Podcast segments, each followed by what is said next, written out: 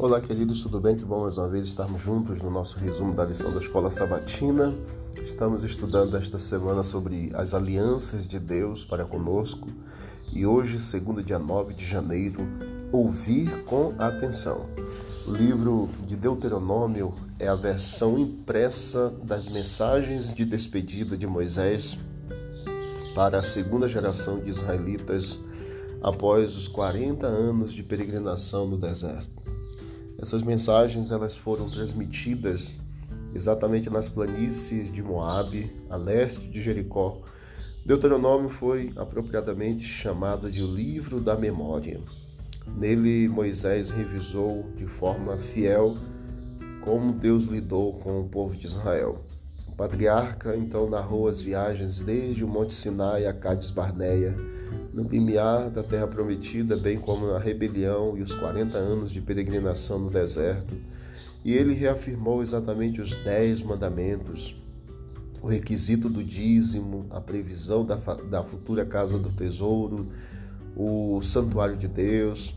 Mas o foco de Deuteronômio é exatamente aconselhar o povo de Deus a obedecer o Senhor e a receber as suas bênçãos. Moisés retratou Deus como aquele que pode e quer cuidar de seu povo. Leia Deuteronômio capítulo 28, dos versos 1 até o verso 14, e você vai ver exatamente as bênçãos decorrentes à obediência. Moisés estava ávido para que os israelitas entendessem que Deus tinha em mente para eles bênçãos maravilhosas, até mesmo milagrosas. As palavras do Senhor para Moisés e para o povo eram: se vocês ouvirem atentamente. Se eles ouvissem atentamente a voz de Deus, em tudo eles seriam prósperos, abençoados. Nada o que Deus havia pedido era demasiadamente difícil, porque o mandamento que o Senhor ordenou ao povo não era difícil, nem estava longe deles não está no céu, para que tenham de dizer quem subirá até o céu por nós, para nos trazer o mandamento, anunciá-lo a nós, para que o cumpramos.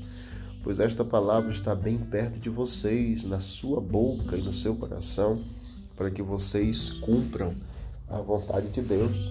Então, além das bênçãos, haviam também as advertências das maldições que lhes sobreviriam caso eles desobedecessem isto é, as consequências do pecado e da rebelião.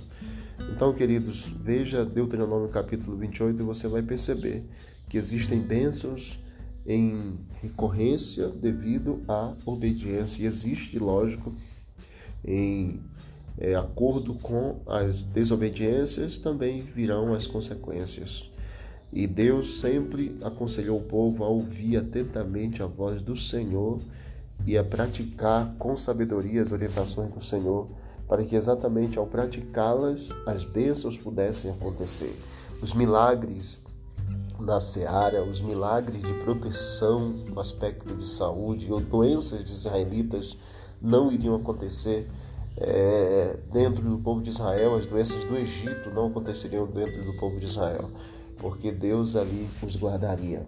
E Deus está falando a mesma coisa para nós hoje. Sejamos sábios ao ouvir a voz do Senhor e a praticar todas as orientações que nós encontramos na palavra de Deus. Que Deus abençoe você, sua família também. Vamos orar. Querido Deus, obrigado por esse momento de estudo, de reflexão. Ajuda-nos, ó Deus, a ouvirmos atentamente a tua voz e a colocarmos em prática cada dia. É o que nós te pedimos e agradecemos em nome de Jesus. Amém. Que Deus abençoe a todos e vamos que vamos para o alto e avante.